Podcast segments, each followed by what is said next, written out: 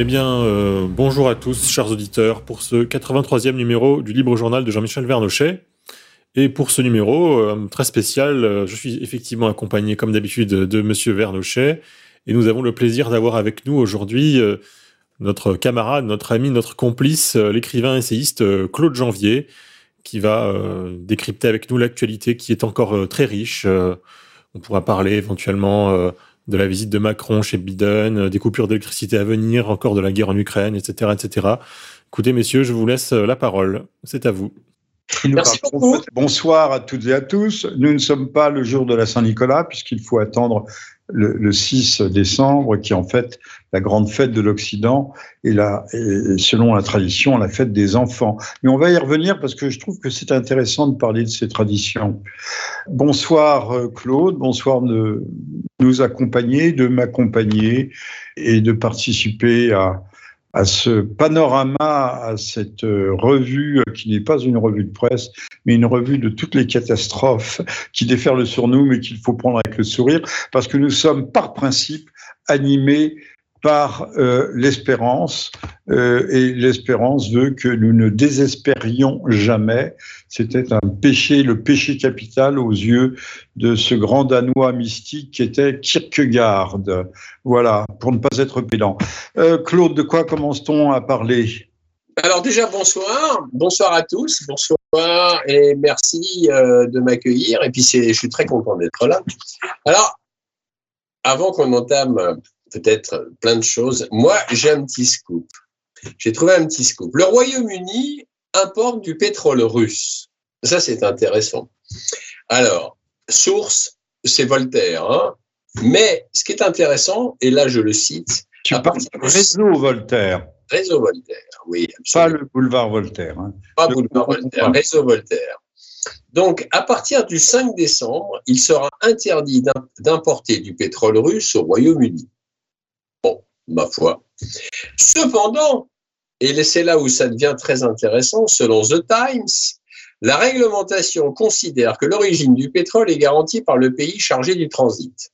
Ainsi, les pétroliers battant un pavillon non russe et ayant chargé leur cargaison en mer depuis un pétrolier russe ne transportent pas de pétrole russe, mais du pétrole de leur propre pays. Elle est pas belle la vie? Ah, ah, c'est beau comme la romaine, ça. So British.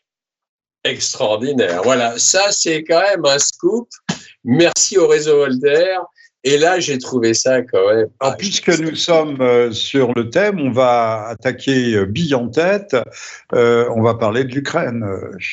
L'Ukraine vient d'être déclarée pays soutien du terrorisme par l'Union européenne. L'Union européenne qui a gelé 300 milliards d'avoirs russes publics, je crois, d'avoirs publics russes, euh, se prépare à euh, séquestrer ces 300 milliards, c'est-à-dire ce n'est plus un simple gel, c'est-à-dire à réutiliser cet argent pour alimenter le, brasier ukrainien, euh, c'est-à-dire c'est du vol, c'est du la politique internationale devient du brigandage.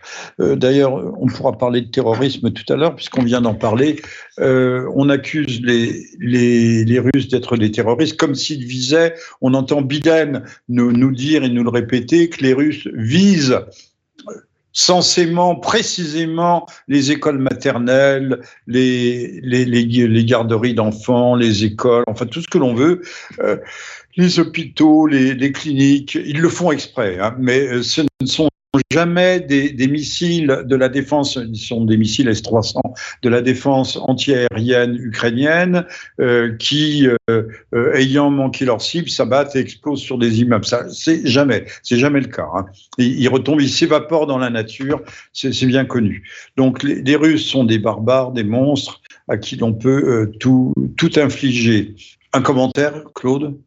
Bah, le commentaire, c'est que oui. Alors de toute façon, euh, malheureusement, euh, malheureusement, ça continue. Alors, j'ai quand même appris, euh, enfin, je suis pas le seul à l'avoir appris, que quand même secrètement, plus ou moins secrètement, les États-Unis commencent à faire des tractations quand même avec la Russie. Évidemment, Zelensky n'est pas n'est pas du tout au courant, ou tout au moins de toute façon, même s'il l'est, bah, il continue à faire ce pourquoi il a été il a été mis là. Mais on ne sait pas trop comment toute cette affaire va évoluer. En tout cas, euh, en tout cas, il est bien évident aussi que il y a un problème. Mais alors, moi, ce que je finis par par pas comprendre, c'est que économiquement parlant, les États-Unis ont gagné la guerre. Je dis bien économiquement parlant, j'ai pas dit militairement parlant, puisqu'ils ont gagné la guerre, puisque eux, de toute façon, ils ont vendu leur gaz de schiste euh, à l'Europe entière, y compris la France d'ailleurs. Économiquement, de toute façon, euh, ils, ils font boule de neige, ils vont s'y retrouver. La Russie, de toute façon, économiquement, va bien aussi. Donc de toute façon, les grands perdants dans tout ce conflit Russie-otanusien, parce que c'est pas un conflit russo-ukrainien, ça on le sait tous, c'est un, c'est un conflit Russie-otanusien.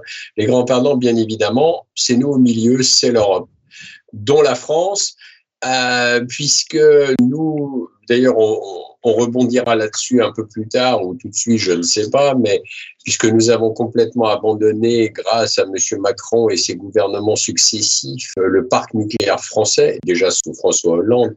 Donc, du coup, euh, on est en plein marasme énergétique, à cause d'ailleurs du gouvernement, enfin des gouvernements. Donc, de toute façon, euh, les grands perdants, nous, on est au milieu c'est ça qui est, et, c'est voulu, c'est complètement voulu d'ailleurs par les USA de continuer à détruire complètement l'Europe en la pillant de tous les côtés. Voilà, ça c'est un peu. Il euh, faut bien Claude, que ce n'est pas un effet collatéral. Les, les, Américains vendent deux à trois fois le, le prix, le, le, prix de leur gaz de schiste à l'Europe, deux fois leur prix intérieur. Euh, ça nous oblige à construire des ports méthaniers, des flottes de méthaniers qui d'ailleurs jamais ne suffiront, euh, ne suffiront à, à, à, satisfaire à la demande. Euh, mais si nous allons avoir des pénuries, nous en parlerons un peu plus tard. Si nous, c'est la faute à Poutine, évidemment. C'est pas la faute à, à la politique d'abruti et, une politique qui n'est pas un laxisme. Je, je, lis partout euh, le laxisme, ils n'ont pas fait exprès, ils n'ont pas prévu, ce sont des imprévoyants. C'est pas vrai. Ils ont tout prévu. On avait prévu de démanteler le, le, parc nucléaire français qui compte 56 réacteurs. Il y en a 22 en panne actuellement. On comprend euh, ce qui va se passer cet hiver. Euh, le, ça a été prévu. Donc on n'a pas entretenu ce parc puisqu'on devait le démanteler. Et maintenant, on se retrouve gros comme devant. Euh, on achète du nucléaire allemand alors que c'est nous qui en fournissions. On a fermé Fessenheim, mais on rouvre. On va rouvrir une centrale à charbon. Enfin, c'est, euh, on, on, on croirait, on marche sur la tête. Mais ces gens-là ne sont pas des laxistes. Ils poursuivent un plan, une programmation. L'intégration européenne veut le, le, démantèlement des nations. Euh, ce sont des déconstructeurs comme Madame Rousseau et, et Monsieur, Macron déconstruit, euh, déconstruit systématiquement ce pays depuis qu'il est là. Il est d'ailleurs très, très content de lui, très fier. Il y a qu'à le voir avec Biden. Il a la main dans la poche du pantalon. Enfin, c'est pas tellement une, c'est une attitude de racaille, c'est pas une attitude de chef d'État. Mais, mais je note et je te rends la parole. Je note que pour une fois, il s'est exprimé devant les Américains, devant les journalistes, il s'est exprimé en français. Alors là, les bras m'en sont tombés. Euh, il n'a pas essayé dans son mauvais anglais, son anglais Wall Street, vous savez, ces publicités du métro, parler, euh, speak l'anglais de Wall Street, the Wall Street English. Euh, euh qui est détestable au demeurant. Et non, non, non, il s'est exprimé en français. Il veut peut-être essayer de, faire la risette à cette Afrique qui lui tourne le dos.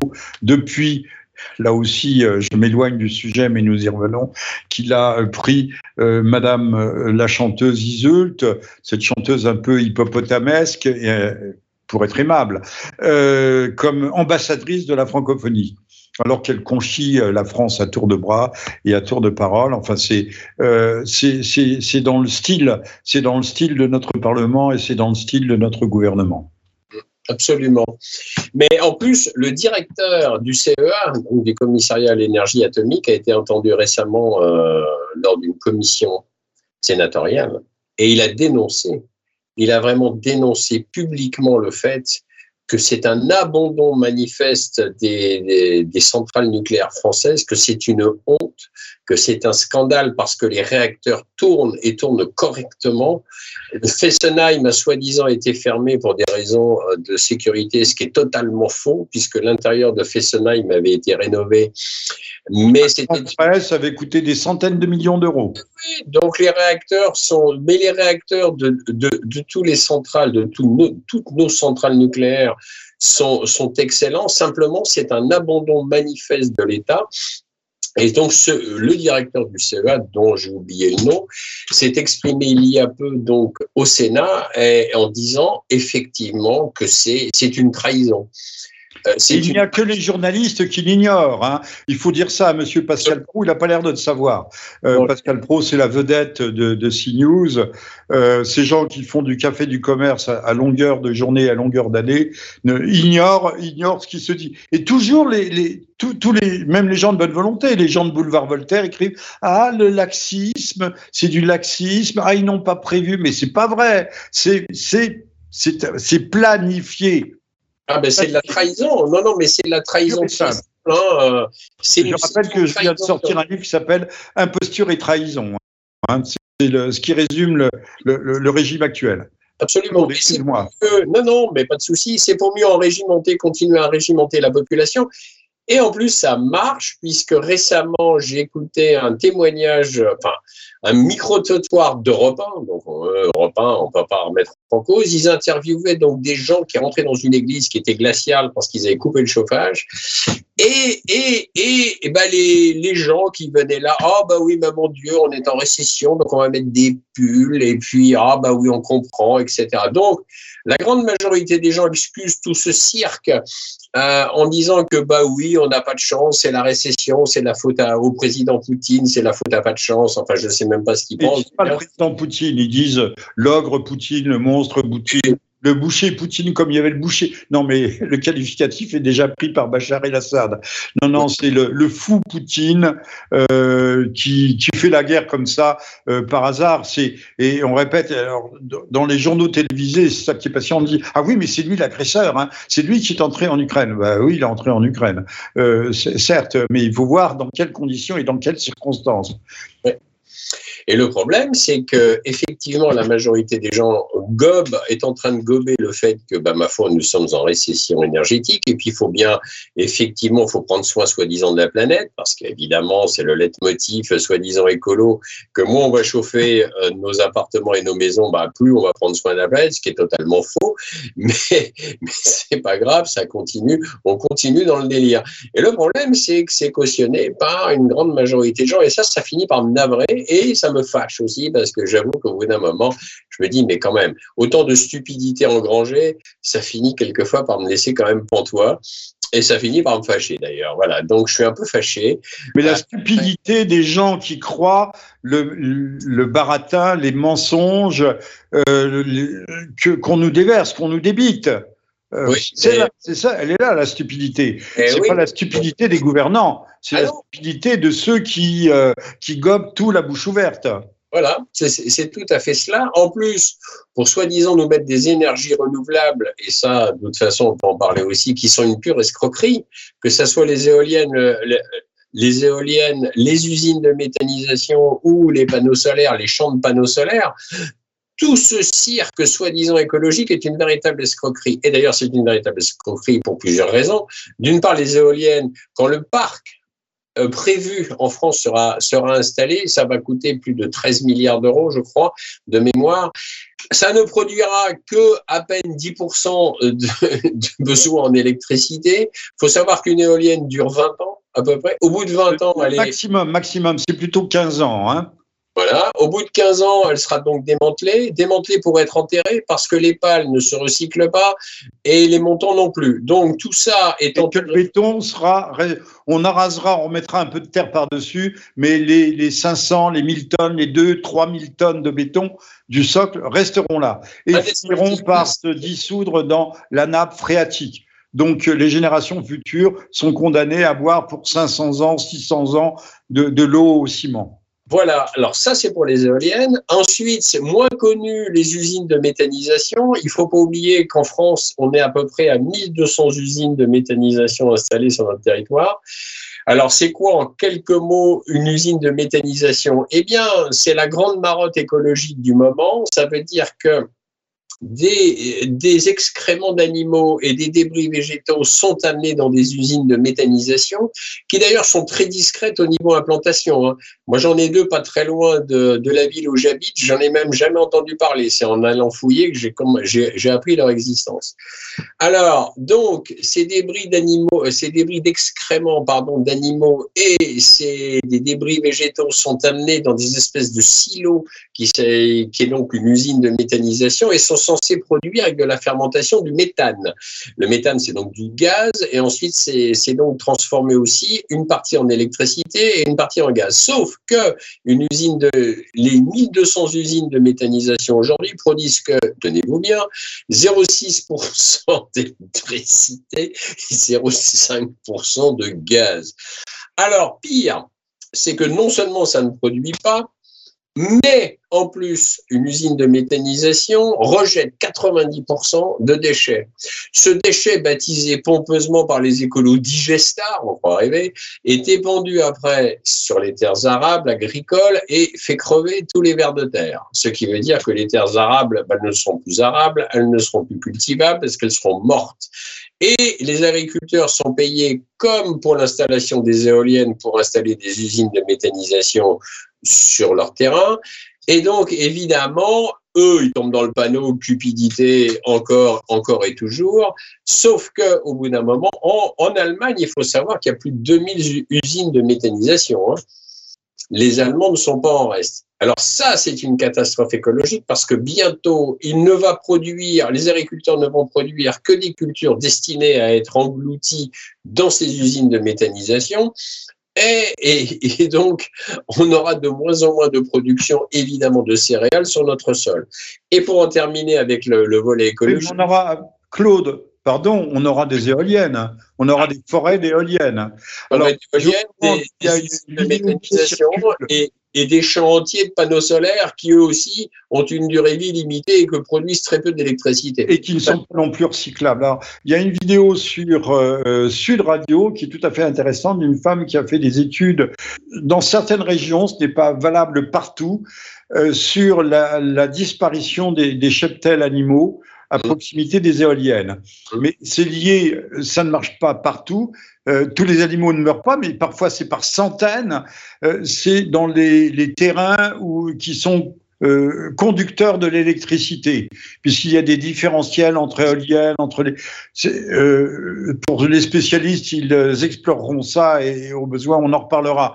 Euh, mais donc il y aurait des champs électriques circulant dans les terres à proximité des éoliennes et qui sont incompatibles avec la vie animale et j'imagine aussi avec la vie humaine. Regardez cette vidéo, euh, c'est tout à fait inédit. On, on savait que, que, ces champs électriques existaient, mais je ne savais pas qu'ils avaient une incidence sur l'élevage. Donc on n'aura plus d'élevage non plus.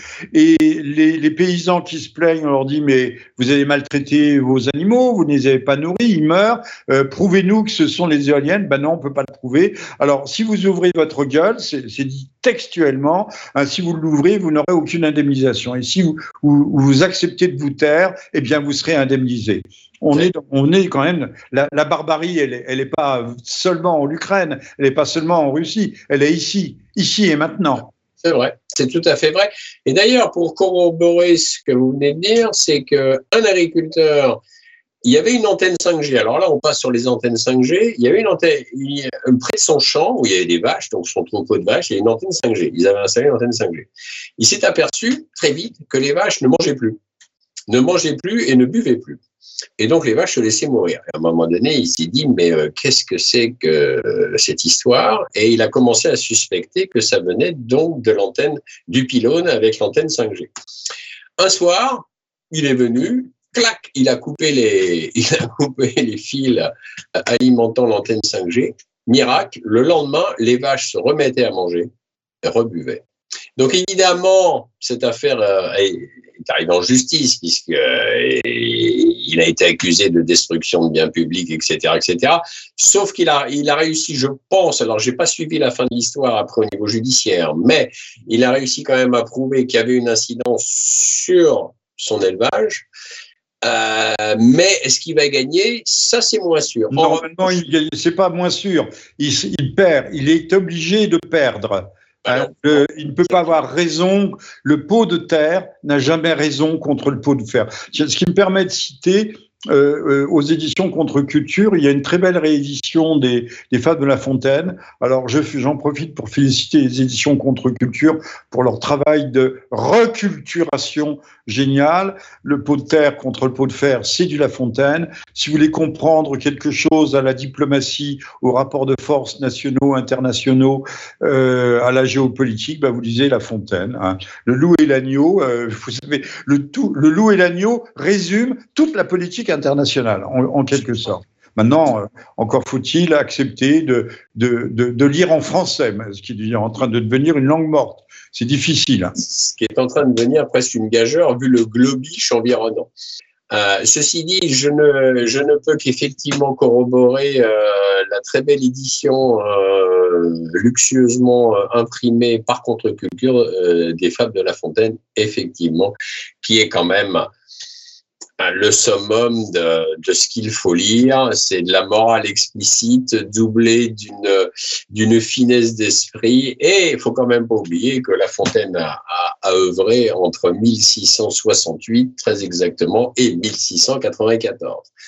Et qu'il avait prolongé aussi la, la, la, sagesse antique celle d'Ésope, le, le, le, premier fabuliste sans doute, et, et qu'il ne l'a pas mis au goût du jour, mais qu'il a su euh, la, la sublimer, euh, La Fontaine étant aussi, bien entendu, un grand poète. Absolument. Euh, alors, il faut, je ne sais plus quel ministre, euh, macronien ou hollandais, euh, avait distribué, fait distribuer des, des petite euh, fable de La Fontaine aux, aux, enfants, mais ça a été une initiative euh, qui a tourné court, qui a fait long feu, si je puis dire. Euh, on n'en a plus jamais entendu parler. Bon, il faudrait revenir au bon temps où les, où les petits-enfants apprenaient par cœur des fables de La Fontaine et les récitaient en classe. Ça faisait oui. travailler la mémoire, ça structurait le langage, ça apprenait à parler.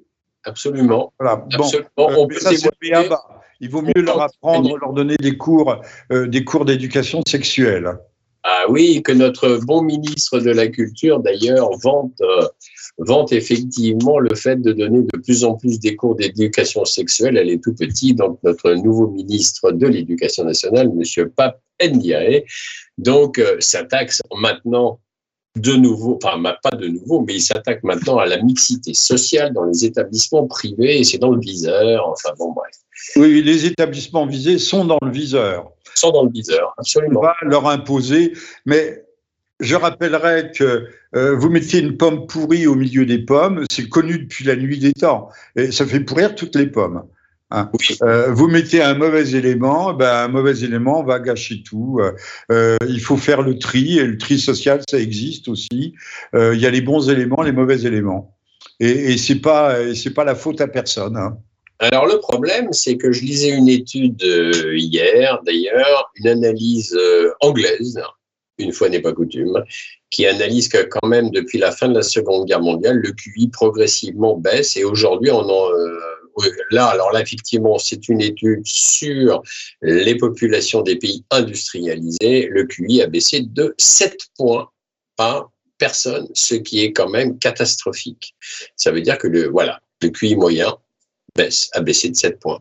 Et par rapport aux gens, aux habitants de Singapour, qui est une cité-État, comme chacun sait, coincée quelque part en Malaisie, par rapport à Singapour, par rapport à la Corée du Sud, par rapport au Japon, euh, on a euh, 5 points en moyenne. Alors, je ne sais pas s'il faudrait parler de moyenne, puisque, mais 5 points en moyenne de QI de moins que ces gens, et ça baisse. Et ça baisse, et ça baisse. Euh, il n'y a pas que les, les études, l'éducation, il y a les jeux vidéo, il y a l'abêtissement, l'avidissement euh, télévisuel qui est une pollution, euh, une source de pollution majeure. Il n'y a pas que les, les, ondes électroniques, il y a la malbouffe. Et, et il y a aussi, d'après cette étude anglaise que je lisais, que je citais à l'instant, il y a aussi quatre éléments qui, selon eux, euh, font baisser le, le QI, mais ça ne m'étonnerait pas. Le fluor, l'abondance du fluor. Oui, j'ai lu ça aussi le mercure, le plomb, l'aluminium. En réalité, on est, on, on est malheureusement. Ce que je mets dans la malbouffe, oui. Plus en plus empoisonné. Nous sommes de plus en plus empoisonnés par les métaux lourds. Et bien évidemment, c'est une conséquence directe sur, euh, bah, sur l'analyse que peut avoir. Sur les plastiques qui, euh, dans certains cas, peuvent être des hormones mimétiques, ressembler à des hormones, être assimilées à l'organisme, d'où la perte d'ailleurs euh, la, perte de, virilité. On sait que euh, la spermatogénèse est, est, en baisse constante depuis des années, des décennies. Euh, on avait fait une étude dans un rejet d'eau, dans un ruisseau, dans, un ruisseau euh, en Écosse. Je sais que l'Écosse c'est quelque chose d'éloigné, désertique. On pourrait penser que là-bas, l'air et l'eau, ils sont purs. Et, et, bien, il y avait des poissons, euh, soit qui étaient hermaphrodites. Ou, ah oui. oui. oui, oui, on a. Alors, on avait constaté ça aussi dans les Everglades, les, les, les grands marécages euh, de Floride, euh, chez les alligators. Il y avait des alligators à deux sexes, des alligators ceci, des cela, euh, aux endroits où il y avait des rejets. Bon, donc tout ça, tout ça n'est pas neutre, mais on préfère, nous, on préfère institutionnaliser et mettre le droit à l'avortement dans la Constitution française comme si c'était comme si c'était un sujet. Hein. À l'heure où on a justement tous les moyens chimiques et mécaniques, on a la pilule, d'avant, la pilule du lendemain, on a le stérilet, on a le diaphragme, on a le, évidemment le préservatif, euh, on a mille et une manières de, de, prévenir les grossesses. Eh bien non, il faut, il faut sacraliser l'avortement, c'est-à-dire euh, sacraliser la mort. Nous sommes dans une société mortifère, il faut le dire. Et, et c'est le droit de tuer, puisque maintenant, vous savez très bien, le débat a été ouvert aux États-Unis avant qu'il y ait une réforme euh, qui n'est pas une réforme, qui est la décentralisation, le renvoi aux États pour légiférer sur euh, les questions d'avortement, mais il n'a jamais été aboli aux États-Unis, bien entendu. Euh, et bien que les journalistes, il y a quelques États, euh, c'est pas quelques États qui ont modifié le, le, leur texte, c'est 20 États sur sur 41. Euh, voilà, mm. euh, sur 40. Euh, non, 41. Je ne sais plus où j'en suis. J'en perds, j'en perds mes États américains. Et, et, enfin, c'est pas rien à hein, croire que c'est un véritable problème et que ce n'est pas seulement un problème euh, d'ordre d'ordre religieux, puisque euh, vous le savez comme moi, je m'arrête ici. Euh, maintenant, on veut que l'avortement puisse intervenir jusqu'à jusqu'au moment ultime, jusqu'à l'accouchement. Et certains le réclament même l'avortement postnatal, ce qui porte un nom, s'appelle l'infanticide. Donc, notre société veut à la fois tuer les vieillards et euh, en même temps, euh, et en même temps bah, tuer les, les, enfants dans le ventre de leur mère, des enfants qui sont incapables euh, de se prémunir et d'être assez responsables pour veiller à ne pas se faire engrosser indûment. Oui, mais c'est tout à fait répugnant. C'est vraiment tout à fait répugnant et c'est vraiment à l'image de cette euh, bourgeoisie gauchiste racialiste qui veut absolument euh, nous bombarder de wokisme, de théorie du genre, euh, de, de, bref. Passons. Alors, Claude, le véritable totalitarisme est peut-être là. Ah oui, absolument. C'est hein euh, pas sous les canons, euh, c'est pas sous les canons qui tonnent, euh, ça fait des morts. Et on parle euh, du fameux hachoir, euh, du, du, du, hachoir là dans une, une poche où, où s'affrontent Russes et Ukrainiens. oui, oui, c'est atroce on est blessé. Mais les blessures du corps, euh, si elles ne se réparent pas toujours, ne sont pas les blessures de l'âme. Là, on est en train de hacher menu euh, ce qui restait d'humanité dans l'homme. Absolument. Absolument. Et malheureusement, si on n'y met pas bon ordre, ça, va continuer. Parce qu'effectivement, euh, je pense que nous sommes les seuls, quand je dis nous, hein, je parle des lanceurs d'alerte, je parle des écrivains qui sont engagés, je parle des médias libres indépendants, hein, je, pense que nous, sommes le dernier rempart à la dégénérescence totale. Et, c'est pour ça qu'il faut continuer à dénoncer sans relâche, tout le temps, encore et toujours, jusqu'à ce que effectivement cette répression, cette oppression recule. Parce que ce qui est quand même intéressant, c'est qu'à force de les dénoncer, euh, ils n'aiment pas trop être mis en lumière. Donc au bout d'un moment, effectivement, ils finissent par reculer. Mais le combat n'est pas. Non, ils ne reculent pas, mais c'est vrai que les cloportes détestent, comme les vampires. Et d'ailleurs, nous sommes dirigés peut-être par des vampires, en fait, qui sait Puisqu'on nous, le, on nous le dit, on nous le ressasse tous les jours. Euh, Hollywood nous le dit, nous le répète, les vampires sont des gens sympas. Vous savez, euh, il y avait autrefois un personnage qui s'appelait Cruella. Maintenant, on a Angelina Jolie, qui d'ailleurs euh, euh, a beaucoup d'allure. Elle a les pommettes hautes et très marquées, et qui, qui joue un personnage qui s'appelle je sais pas comment elle s'appelle, euh, qui vit dans un monde de fées, mais c'est une sorcière avec des cornes énormes, gigantesques.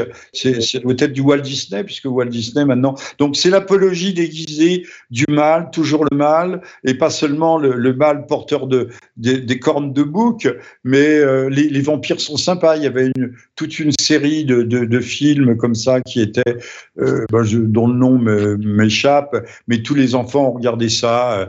La jeune fille bien sous tout rapport, qui est amoureuse d'un très beau vampire, très sage, très respectueux, très très policé. En fait, les vampires sont la nouvelle aristocratie, quoi, dans, nos vues par Hollywood. Oui, c'est ça, vu par Hollywood. Mais alors, ce qui est intéressant, c'est qu'on reproche, enfin, je parle des gouvernements de l'Europe hein, et la France, bien entendu, on, reproche au président Poutine, à la Russie, d'être anti, euh, d'être homophobe, d'être anti-LGBTQ+, etc., etc. Mais ce qui est intéressant, c'est quand on gratte un peu l'affaire, on se, on se rend compte très vite que ce n'est que de la propagande. Parce qu'en réalité, la Douma, récemment, hein, la Douma a étendu la loi interdisant la promotion de l'homosexualité.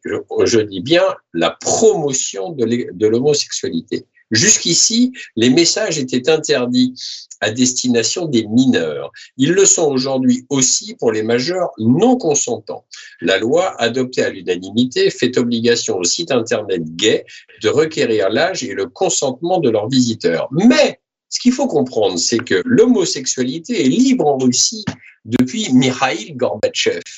Elle n'est plus considérée comme une maladie mentale depuis 1999. Et d'ailleurs, les clubs gays de Moscou sont parmi les plus grands d'Europe. Alors, aux détracteurs du président Poutine et des Russes soi-disant homophobes, eh ben, pas de chance, mais ça tombe totalement à plat. Euh, oui, oui, oui. De toute façon, il y a une vieille doctrine qui dit euh, vertu publique et vice privé. L'homosexualité est un choix qui appartient à chacun. Parmi les plus grands esprits de, l'histoire de, de l'homme, beaucoup ont été homosexuels. C'est indéniable. Euh, Vinci, je ne sais pas s'il était passé à l'acte, euh, Léonard de Vinci, mais en tout cas, il avait des, euh, des, des, appétences de ce côté-là. Michel-Ange également. Mais encore une fois, on n'en faisait pas étalage, on n'en faisait pas la promotion. C'était, ça appartenait à chacun. Et c'est pas une question de vie privée, puisqu'on ne peut pas baser une société et la reproduction génétique d'une société sur l'homosexualité sauf bien sûr à introduire la GPA. Mais c'est toujours la même fuite euh, en avant. Et, donc, euh, euh, la règle, c'était la, la, la, famille, qui est l'architecture, la première cellule la première cellule sociale. Au fond, les sociétés primitives qui étaient telles, si ce n'est euh, des, familles un peu étendues, il y avait un, père, euh, euh, la mère, ses filles ou plusieurs femmes, que sais-je. C'était un, petit groupe. et puis les, frères se séparaient, ça s'appelle des fratries, mais ça s'écrit PH, hein, créaient des clans. Euh, créait des clans et, l'ensemble des clans formait une tribu. Euh, mais le, le, départ de l'humanité, c'est la famille. Il n'y a, a, pas d'autre départ.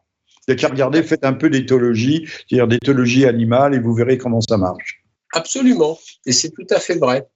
Tout à fait vrai. Alors, il y a peut-être un, un, sujet qui a, qui, a, qui a, émergé et puis qui est un peu retombé. Moi, j'en reviens toujours à la plateforme aussi FTX. Vous savez, la fameuse ah plateforme ah, oui, oui, oui, oui, oui. crypto-monnaie. Alors, ce qui est intéressant, c'est quand même, j'ai gratté un peu parce que quand même, il faut gratter toujours un petit peu. Ce qui est intéressant, c'est que je viens d'apprendre par un excellent article dans le Sacker francophone article documenté, un sourcé bien évidemment, que FTX entretenait une relation étroite avec le Forum économique mondial. Et, et c'était aussi une plateforme d'échange de crypto-monnaies préférée du gouvernement ukrainien. Diable, diable.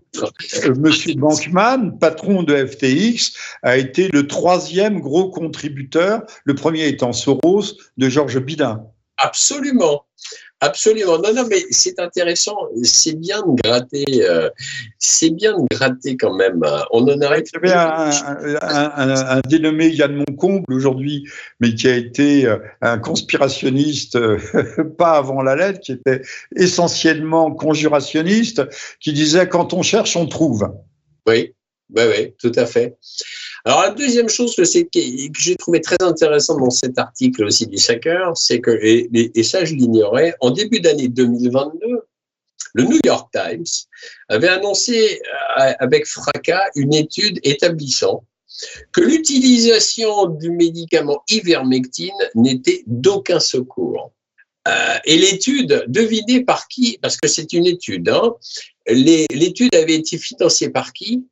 Je le donne en mille, FTX. Ah, encore Donc, en réalité, toujours cette fameuse plateforme FTX. Ce qui est d'ailleurs vraiment horrible parce que l'ivermectine, et d'ailleurs mon ami Jean-Louis Zambert, mon, copie, mon complice et co-auteur, ami, a publié d'ailleurs un, livre très intéressant qui s'appelle Le scandale ivermectine, qui est paru il y a quelques mois, et qui met vraiment, qui, met en exergue vraiment que l'ivermectine, qui est un médicament anti-galeux, hein, euh, soigne très efficacement la Covid-19. C'est-à-dire qu'en 3-4 jours de prise de l'ivermectine, terminé, on n'entend plus parler, la personne n'entend plus parler de la Covid-19. Alors que le New York Times fait paraître effectivement un article bidonné montrant effectivement que l'ivermectine, son utilisation n'a aucun sens, ça, c'est criminel. Quand on sait en plus que le Japon, qui a eu quand même beaucoup moins de morts grâce à l'ivermectine, parce que eux, ils ont soigné beaucoup plus que d'autres pays. Grâce à l'ivermectine, ils ont quand même fait en sorte que des gens restent Et là aussi, la grande presse, les BFM, les LCI, les CNews ne le disent pas et ne le disent pas, ne, le disent pas haut et fort. Au contraire, aujourd'hui, euh, le professeur Raoult, on le traîne toujours, mais toujours plus bas, toujours plus bas dans la boue. Euh, s'il était possible. J'ai vu, euh, Claude, je rappelle que vous êtes à l'écoute du libre journal de Jean-Michel Vernochet et que nous sommes le samedi 3 décembre, en de disgrâce, il n'y a pas d'autre terme. J'ai vu récemment, toujours sur la TNT, c'est bien de ne pas être abonné et, d'avoir ces chaînes dites publiques, enfin presque publiques, un film qui s'appelait Contagion, qui date de, de 2011. Alors c'est étonnant, il y avait un escroc un escroc qui se faisait passer pour le sauveur de l'humanité, qui lui ne soignait pas euh, une espèce de grippe, euh, de, grippe asiatique qui était née en Chine, à Hong Kong, que sais-je, qui s'était sorti d'ailleurs plus ou moins d'un laboratoire. Et, mais on nous montrait des chauves-souris, on nous montrait pas de pangolin, on nous montrait des chauves-souris, et, et il soignait ça avec du forsythia. Alors on disait que c'était une escroquerie, mais Forsythia, ça rappelle furieusement euh, Artemisia, euh, par exemple, puisqu'on sait que euh, Madagascar a soigné aussi son épidémie à l'Artemisia. Le, le, grand patron de la médecine, je crois américaine, mais ressemble comme deux gouttes d'eau à Gebreus, un noir, l'Éthiopien Gebreus est un noir éthiopien qui dirige toujours l'OMS, qui est indéboulonnable, et, et, et tout le, le scénario ressemblait furieusement on trouve en streaming, mais euh, en, version originale, malheureusement. Euh, on trouve à celui de, du Covid, et ça date de 2011. Je rappelle qu'il y avait en 99, au début de 99, un film assez étonnant, une comédie euh, dramatique, très drôle, très très astucieuse, qui s'appelle Des hommes d'influence, avec Dustin Hoffman, et qui écrit un, un, président américain qui est empêtré dans des histoires de, de, de sexuelles, entre autres, et, et qui euh, déclenche une guerre, mais une guerre imaginaire.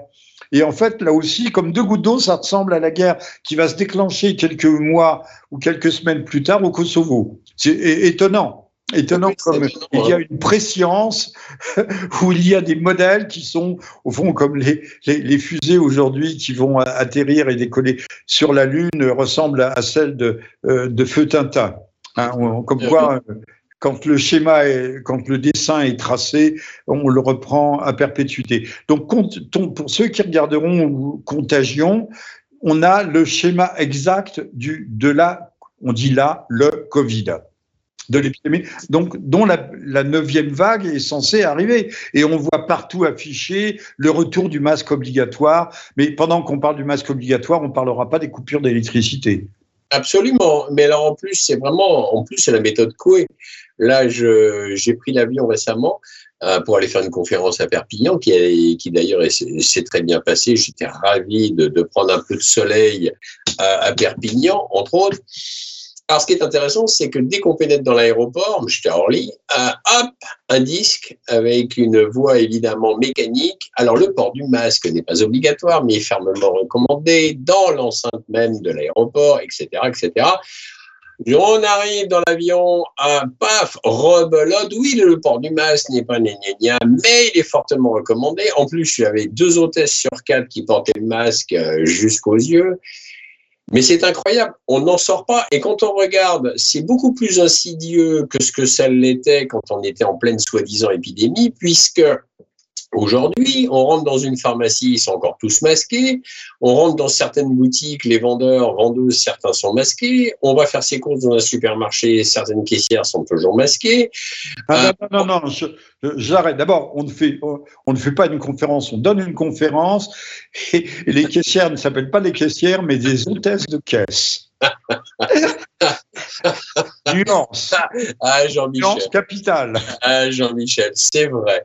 Euh, on donne pas une. Oui, oui, je, je, suis tout à fait d'accord. En tout cas, pour en revenir à cette affaire de port du masque, ce qui est dramatique, c'est que le problème, c'est quelle image renvoie par exemple, les pharmaciens et pharmaciennes, quand elles reçoivent les clients, les patients masqués, elles, envoient ou ils envoient, ils ou elles envoient un message de terreur. Ça veut dire le message.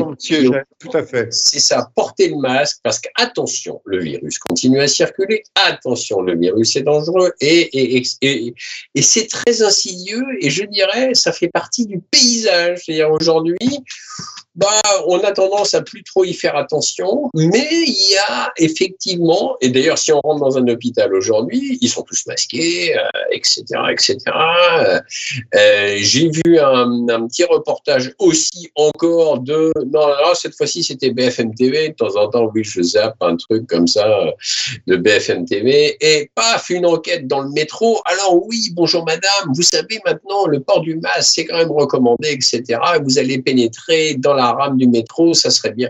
Non, mais j'ai dit, mais on n'en sort pas.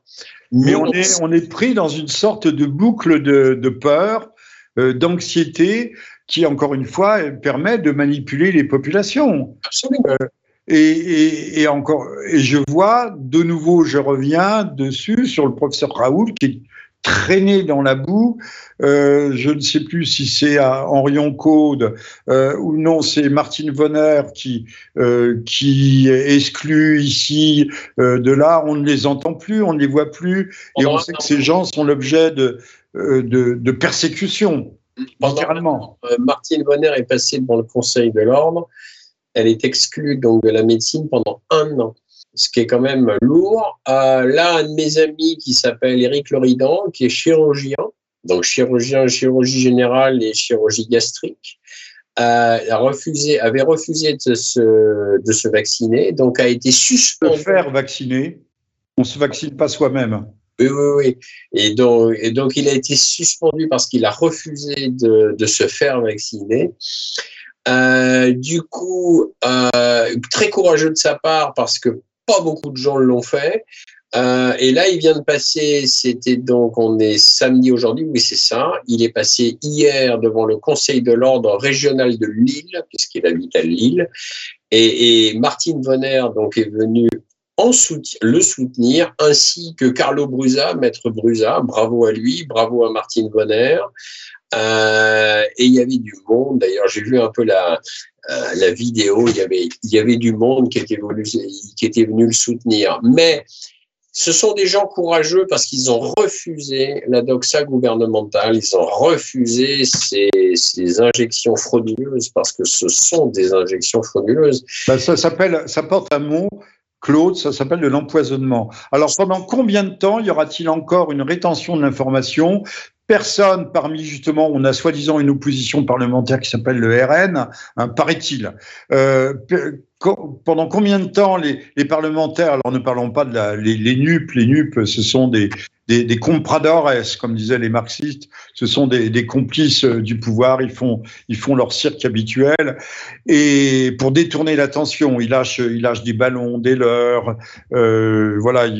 Euh, C'est un marché. Combien de temps encore personne n'exigera qu'on nous donne les statistiques réelles et pas les statistiques officielles, puisqu'il n'y en a pas, les statistiques réelles relatives aux effets secondaires graves ou moins graves. Euh, ah, actuellement, je, me permets, d'intervenir.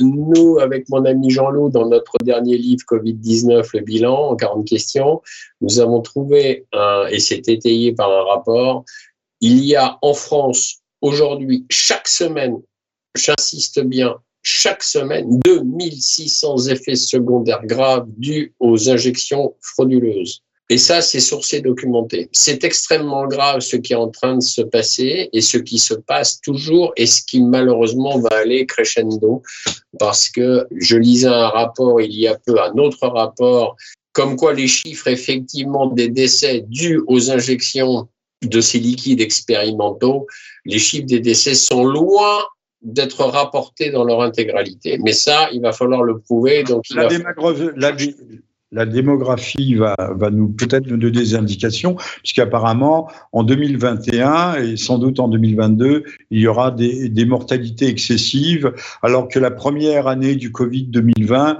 était une, une année presque de sous-mortalité. Mmh. Hein. On sait aujourd'hui, on va encore nous faire suer avec ce Covid, alors que euh, euh en 2020, la moyenne de, mortalité était 85 ans et demi, mmh. c'est-à-dire supérieure due réellement au Covid, c'est-à-dire supérieure à la, mortalité euh, moyenne euh, naturelle du pays, qui devait être 84 ans ou 85 ans, peu importe. Et, là, euh, le Covid, c'est 81 ans la, moyenne. Alors bien sûr, il y a des gens de 30 ans, de 40 ans qui peuvent mourir du Covid. Mais il y en a beaucoup plus qui, meurent, qui meurent de mort subite. Dans la petite ville près de laquelle j'habite, dans la même journée, il y a une fille de 20 ans qui est morte. Un, garçon, euh, un homme plutôt de, de, 29 ans, est allé aux urgences, il se sentait mal. Aux urgences, on l'a renvoyé avec euh, un peu de doliprane en lui disant qu'il faisait une crise d'angoisse. Deux heures après, il était mort. Alors, je veux bien que la mort subite ait toujours existé, mais là, on ne parle plus que de ça. Euh, que, de ça. Et alors, plus grave, et, là, c'est un, phénomène qui est mis en évidence depuis peu de temps. On a établi qu'il y avait un lien entre la, reprise de cancer qui était en, rémission et qui tout d'un coup se remettent à flamber après la vaccination. La vaccination, en l'occurrence, euh, affaiblirait les défenses immunitaires de l'organisme. Absolument. C'est tout à fait vrai. C'est tout à fait vrai. Et alors, le grand problème, c'est que euh, c'est que beaucoup de gens sont fait vacciner trois doses, certains une quatrième. Et, Maintenant, c'est la cinquième. Oui, ben voilà. Oui, c'est-à-dire que le leitmotiv gouvernemental, c'est de toute façon tous les six mois, eh bien, le vaccin n'est plus efficace, donc tous les six mois, il faut se faire de enfin, maintenant, il est tout à fait officiel que le vaccin donc ne protège que de façon très transitoire, euh, très aléatoire, et en tout cas qui n'empêche pas la contamination ni la maladie elle-même. Alors, on se demande à quoi sert le vaccin. À rien. Mais tout le monde marche dans la combine. Pas à rien. Non, ça sert à financer les actionnaires des laboratoires pharmaceutiques, Pfizer, Moderna. de, de X milliards euh, de Madame van der Leyen euh, à Monsieur Bourla, son, son vieux copain. Euh, il y a quelque chose qui ne tourne pas rond, il y a quelque chose de pourri au royaume d'Occident. Absolument. D'autant plus que ce sont des vaccins ARN messagers, donc personne ne sait les conséquences exactes que à, à long terme, à terme à court terme et à long terme, euh, puisqu'en fait, cette, euh, cette technique, cette technologie ARN messager est étudiée depuis déjà une quinzaine d'années ou une vingtaine d'années, n'a jamais fait ses preuves. Il y a eu des tests qui ont été faits sur des rats de laboratoire qui, ailleurs, les pauvres, les pauvres rats sont tous morts. Et ce qui veut dire que ces, ces vaccins ARN messagers sont testés actuellement sur des êtres humains. Sur l'homme, sur l'homme. Sur l'homme. Et, dès que ce sont des tests, le vacciné n'a aucun recours juridique. Voilà. Ah bah oui, ça, ils, sont, ils sont débrouillés de faire signer euh, des contrats béton euh, et déchargeant toute responsabilité donc de la part des laboratoires pharmaceutiques. C'est très, c'est très intéressant que l'UE, bien entendu, avec la Madame van der Leyen, s'est empressée effectivement d'entériner, euh, puisqu'il faut bien soutenir ses amis et surtout en les, les, contrats de plusieurs milliards se sont faits sous forme de texto et que Madame van der Leyen refuse euh, qui n'est rien en fait. Elle n'est pas présidente de l'Europe, mais elle se comporte comme un, bah, au fond, elle se comporte comme un despote. Remarquons que la démocratie américaine, avec tous ses immenses défauts et ses vices, euh, c'est une, une sorte, au fond, on appelle ça une fédération, mais c'est une sorte de confédération, puisque chaque État peut statuer, légiférer dans un certain nombre de domaines entre autres maintenant euh, sur l'avortement. Tandis que l'Europe, elle, a ce, vice rédhibitoire d'être ultra centralisée. Donc l'individu se trouve bientôt seul face à l'Europe, sans aucun corps intermédiaire, sans personne pour prendre sa défense. C'est tout à fait vrai. Ben, c'est tout le problème d'ailleurs, ben, par exemple, du gouvernement français, enfin de la République, hein, puisque c'est pyramidal, le président, les ministères, les parlementaires, les hauts fonctionnaires d'État, et, hop, euh, les préfets, les maires, etc. Et c'est pyramidal. Et quand il, y a une, quand il y a une décision pourrie qui est prise à la tête, et eh bien évidemment, elle est mise en place bien évidemment avec tout le, le, corps d'État et y compris les petits chefs-faillants de la République, comme j'aime à les appeler, puisque les préfets et, et sous, bien trop souvent les maires de petites communes appliquent bêtement, euh, ce sont des chefs-faillants de la République, oui, absolument. Le, la mondialisation aussi avance à grands pas, parce que si on regarde bien qui possède la planète, enfin, tout, ou tout au moins l'Occident, une grande partie de l'Occident, c'est euh, des groupes comme BlackRock, euh, Vanguard et, compagnie, il y en a quelques-uns, euh, auxquels sont accoquinés et associés les gens comme Bourla, euh, Pfizer, les grands groupes de l'industrie chimique et, médicamenteuse ou de l'agrobusiness. Euh, parce qu'on parle toujours du complexe militaro-industriel. Alors, ça fait peur. Bon, actuellement, euh, on ne va pas terminer, mais peut-être un tout petit peu sur euh, sur les États-Unis qui sont qui se font des des CCC des, en or en or littéralement avec la guerre d'Ukraine. Ils n'ont jamais, je l'ai dit tout à l'heure, ils n'ont jamais vendu aussi cher leur, leur saloperie de, de, gaz de schiste, qui est une saloperie qui est ultra polluante. Hein, ils le vendent deux ou trois fois le, prix qu'ils qu'ils le cèdent, qu'ils le commercialisent sur leur marché intérieur. Et puis surtout, ils viennent de prendre un truc absolument génial, l'Inflammation Reduction Act, qui est un plan d'investissement de 430 milliards qui pour but de de, de doper la, la, filière électrique américaine, de la créer de la doper, de décarboner l'économie, de favoriser la transition énergétique. Alors, ce qui est intéressant, c'est qu'il y aura aux États-Unis, mais ça s'appelle de la concurrence déloyale, ça s'appelle du protectionnisme, euh, euh, il y aura des, euh, un crédit d'impôt de 7500 dollars pour tous les acheteurs de voitures électriques, mais à condition que ce soit des modèles américains. Ah, c'est du, pur protectionnisme. Pourquoi ne fait-on pas la même chose? Sachant qu'on a perdu un marché de 40 milliards avec euh, nos sous-marins qui n'étaient pas des sous-marins nucléaires, certes qu'on vendait à l'Australie. On a perdu également 30 euh, ou 40 milliards de centrales nucléaires avec l'Autriche. On a perdu également euh, presque euh, je ne sais pas combien de, dizaines de milliards avec les marchés euh, polonais et allemands euh, d'avions de, de, combat. On se demande pourquoi on, travaille à un avion du futur qui vient d'être, paraît-il, relancé du futur, mais tout, on achète toute l'Europe achète américain. Alors, je voudrais qu'on m'explique un petit peu. Mais c'est voulu, hein, c'est-à-dire c'est une destruction systémique. D'un point de vue américain, anglo-saxon, il fallait détruire, il faut détruire la France, il faut détruire la francophonie, il faut détruire, il, le faut le franco-allemand, il faut détruire le concurrent européen. Absolument. Mais la France était et est toujours dans le viseur américain. Pourquoi? Parce que la France, c'est quand même un pays où il y avait une culture importante, où il y avait des arts importants et où la langue française faisait de l'ombre à la langue anglaise. Et c'est donc effectivement, parce que la langue anglaise, c'est l'hégémonie planétaire, hein, c'est-à-dire que voilà, si on parle anglais, on parle anglais à travers toute la planète. Et la, la langue française faisait une énorme concurrence à la langue anglaise, donc il fallait détruire totalement la France. Je vous rappelle la, jolie interpellation euh, des Anglais euh, au Canada et, et, passons au Québec, entendant euh, un Québécois parler français et l'anglophone s'adressant à lui lui disait Speak white par les blancs. euh, je rappellerai aussi que les États-Unis, pour euh, ravager une, les, la présence française en Afrique occidentale, utilisaient des entreprises canadiennes. Oui.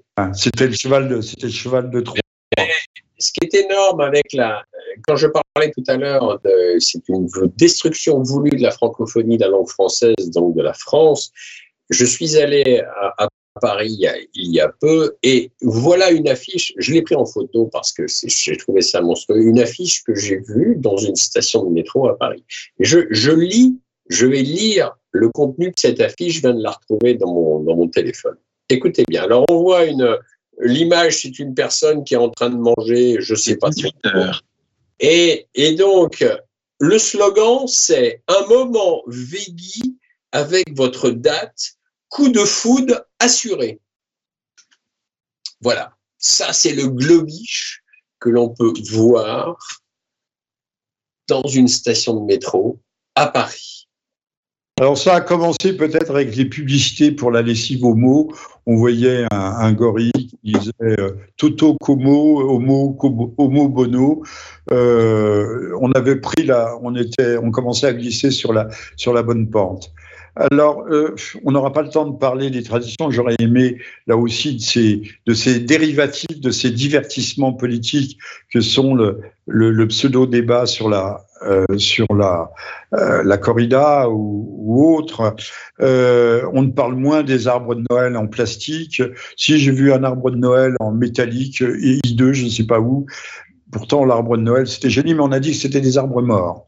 Ben oui, mais enfin, ça fait vivre toute une filière aussi. Et puis, ils peuvent être recyclés pour faire du gaz, du gaz méthane dans les, les méthaneries. Euh, L'autre jour, sur euh, Boulevard Voltaire, euh, qui est de moins en moins bon, hein, disons-le, il y avait un, petit reportage de, trottoir, de radio-trottoir.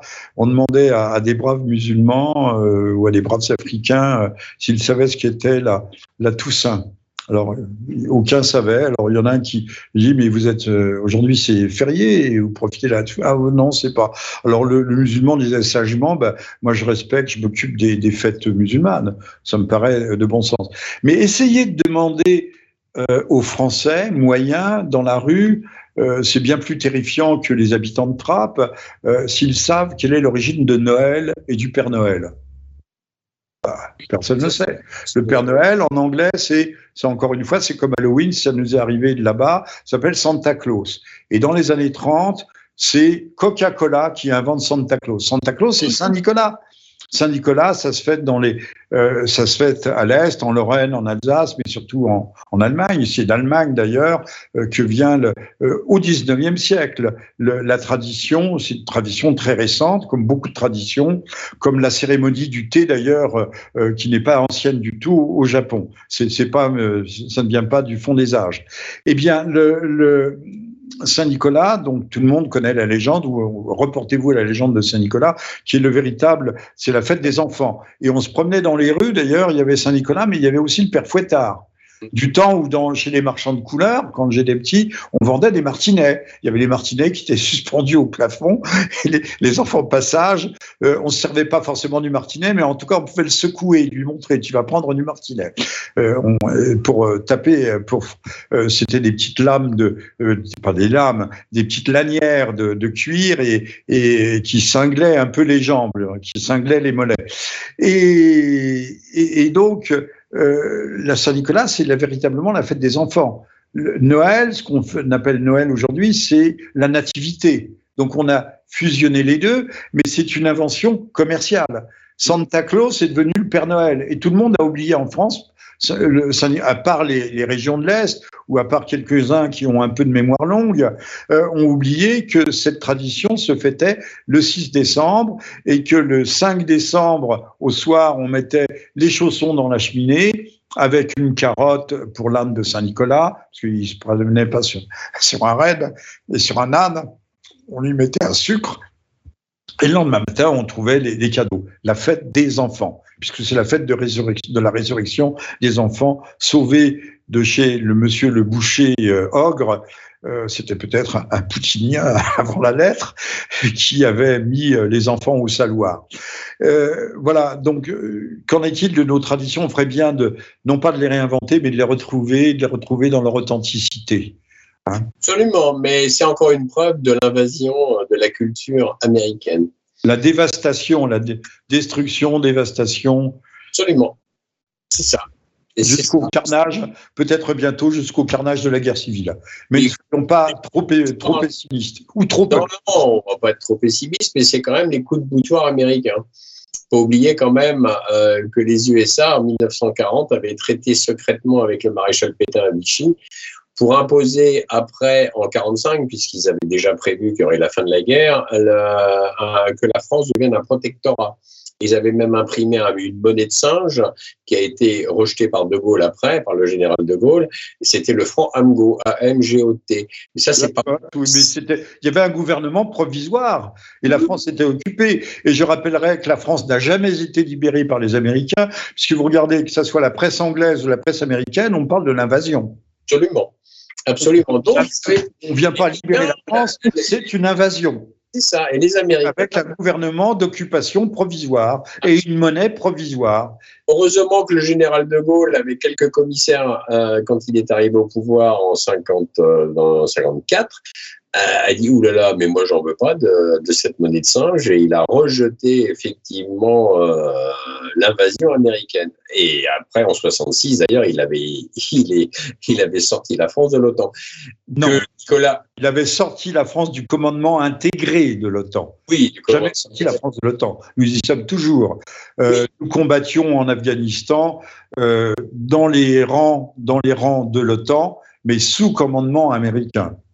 Voilà, mais il avait sorti, voilà, il avait sorti quand même du, du commandement intégré de l'OTAN. Ce que Nicolas Sarkozy, d'ailleurs, s'est empêché de, s'est empressé de, remettre. Comme de faire rentrer par la porte le, le traité, euh, le, le, projet de traité européen. Et... De toute façon, le, le général de Gaulle a été le seul président français non atlantiste tous les autres présidents en France ont été des atlantistes. Quand les Français comprendront-ils que les élections n'élisent pas des représentants légitimes, mais représentent que tout est truqué de A à Z, que ce soit dans le découpage des circonscriptions, que ce soit dans les dosages, que Aujourd'hui, si vous n'appartenez pas à un parti, vous n'avez quasiment aucune chance d'être élu. Donc, c'est la partitocratie. La partitocratie, bah, c'est, euh, ce sont des oligarchies qui se partagent le pouvoir. Absolument et, des oligarchies interchangeables.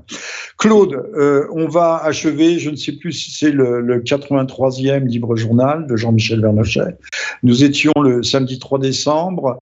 Euh, en de disgrâce, il fait gris d'ailleurs sur, euh, il fait gris sur la France, il fait froid, c'est un temps, un temps d'automne, puisque l'hiver commence le 21 décembre, comme chacun sait.